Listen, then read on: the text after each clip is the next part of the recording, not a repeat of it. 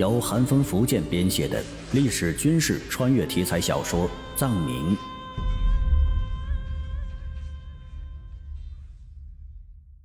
听友你好，我是北海听云。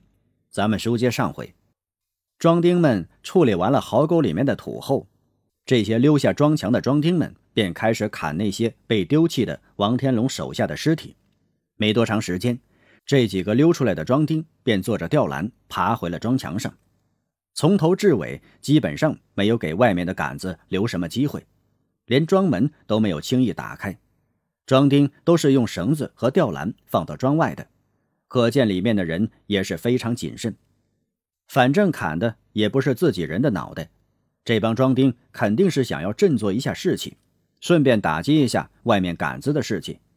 所以萧天剑看了一阵之后。便对石冉说道：“不管他们，让他们折腾吧，我去再休息一会儿。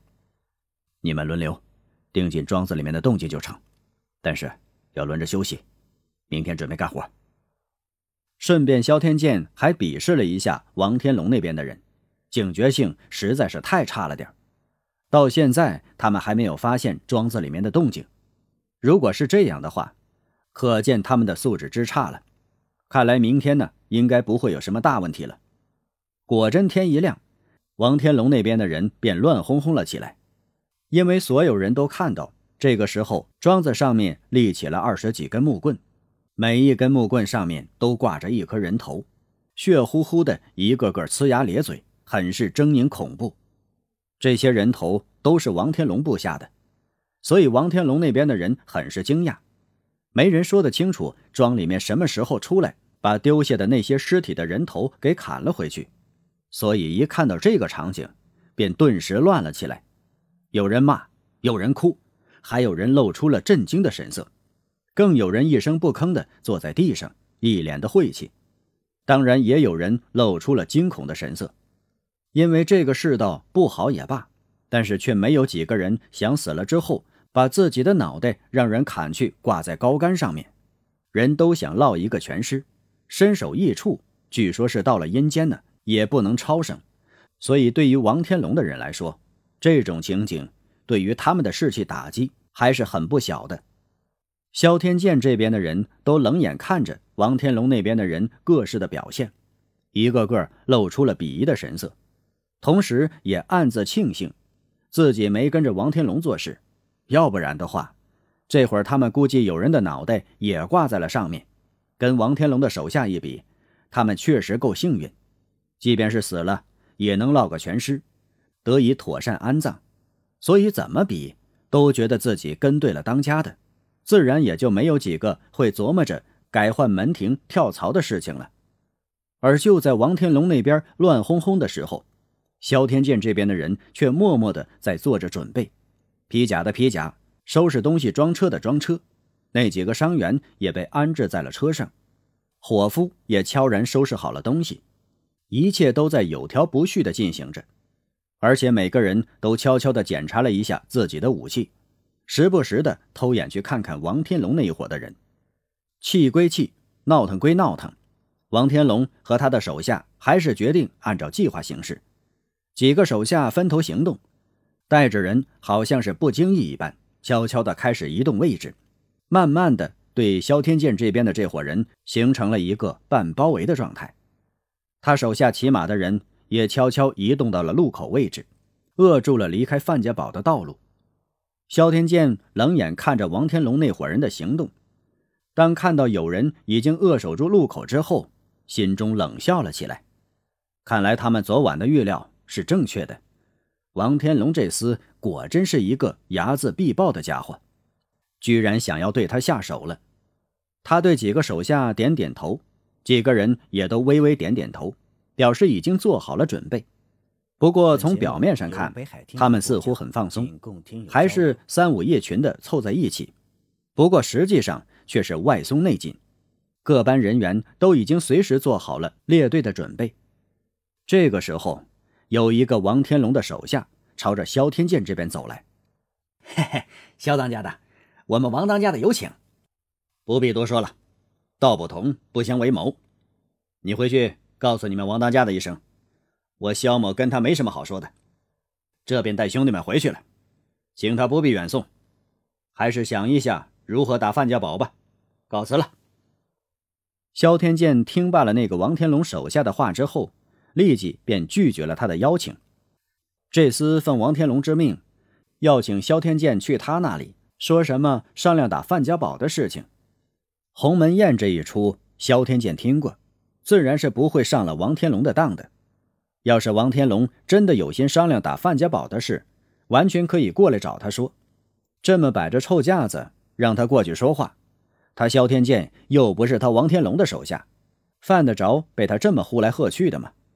再看看王天龙这帮手下的调动，萧天剑自然明白王天龙想要做什么了。那个王天龙的手下对萧天剑这么干脆的回绝，很有些意外。又看了看萧天剑手下。确实在收拾行装，于是愣了一下，便冷着脸抱了抱拳，扭头飞奔回去了。王天龙听罢手下的回报之后，顿时便站了起来，咬牙切齿的骂道：“想走，没那么容易！看来这厮是不会过来了。传令下去，让弟兄们准备动手。”随着他一声令下，有一个手下立即便朝天放出了一支响笛。响箭尖锐的响声顿时传出了很远，他那些已经做好准备的手下立即招呼着各自的部下，朝着路口堵了过去。显然，他们也做好了计划，要先堵住萧天剑的去路，合围住萧天剑这群人。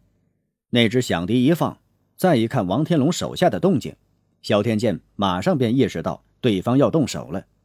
这其实已经是撕破了脸，他便更没有什么好顾忌的了。全体列队！萧天剑中气十足的厉声对手下吼道：“他们三十几个战兵，还有二十多个府兵，随即便立即抛下手头的东西，抓起了各自的武器，以飞快的速度集中了起来。虽然这些人尚称不上是什么精锐兵将，但是经过训练的士卒和没有经过训练的人相比，差距还是巨大的。平时近乎苛刻的队列操练成果。”在这一刻，马上显现了出来。几十个人用极快的速度，几乎是在一息之间便集合了起来。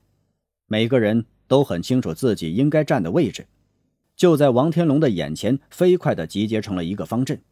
刀盾手在前，长枪兵在后，同时二十几个府兵也抓起了长枪，跟在了队后，将几名伤员和吕郎中护在了队后。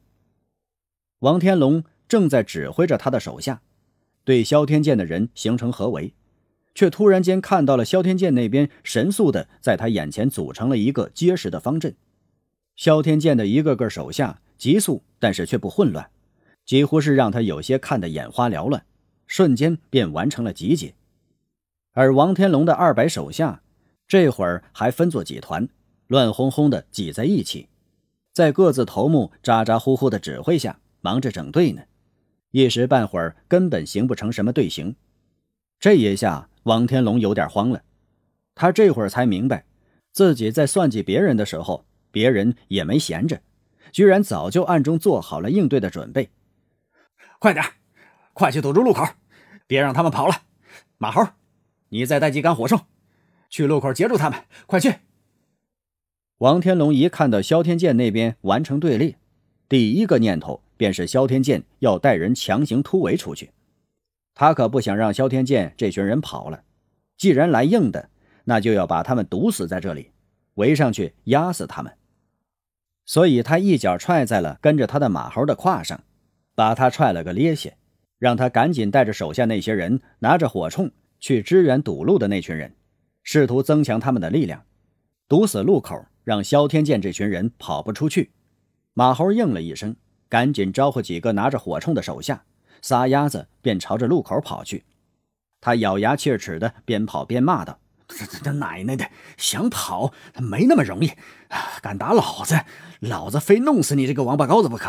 啊，快点，快点，快快点！”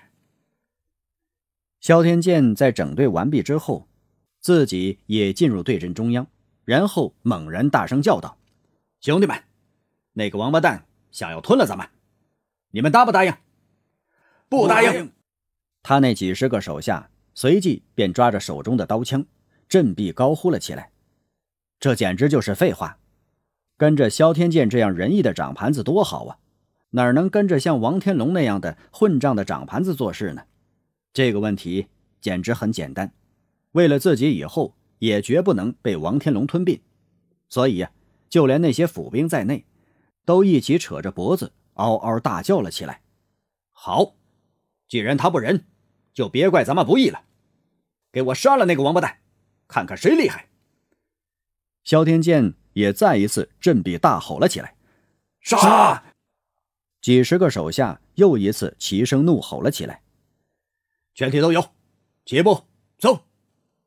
萧天剑再也不废话了，把手中的长枪朝着王天龙所处的位置一指，便大声下令道：“在来之前呢，萧天剑考虑到了自己在指挥手下集体行动的时候，如何让所有人都看到他的位置。